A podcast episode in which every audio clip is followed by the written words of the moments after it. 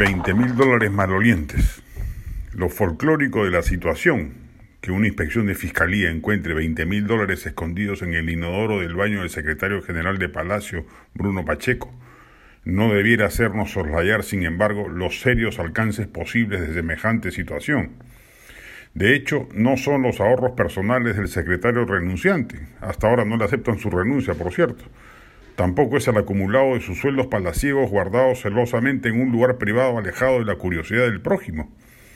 Ese dinero tiene mala procedencia, o es una coima por alguna prestación irregular, producto del trasiego de influencias en el que fue descubierto, se le ha visto tratando de favorecer a un contribuyente frente a la SUNAT,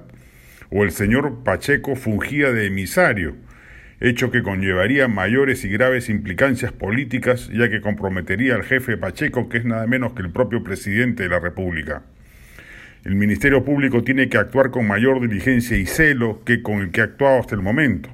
cuando ni siquiera ha sido capaz de retener el teléfono móvil del implicado, objeto clave en el rastreo del mapa de influencias irregulares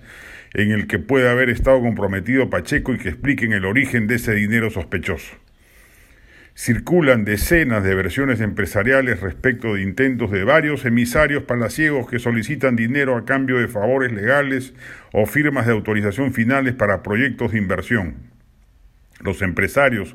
curtidos ya en el error de caer en ese juego, han rechazado los envites y los han hecho conocer a la prensa que investiga los casos con las dificultades que la falta de pruebas conlleva pero el mensaje implícito es que hay ya corrupción instalada en las altas esferas palaciegas y que este caso de Pacheco podría ser solo la punta del iceberg de una red armada por aventureros e improvisados que han visto en su llegada al poder una vía de enriquecimiento rápido e ilícito. Y lo mismo parece estar sucediendo en sinfín de organizaciones públicas, ministerios y demás. Después de la experiencia de Toledo, un personaje llegado al poder en el olor de anticorrupción y que no esperó a sentarse en palacio para ya empezar a planificar sus fechorías, es conveniente mantener en alto las suspicacias y las prevenciones del caso.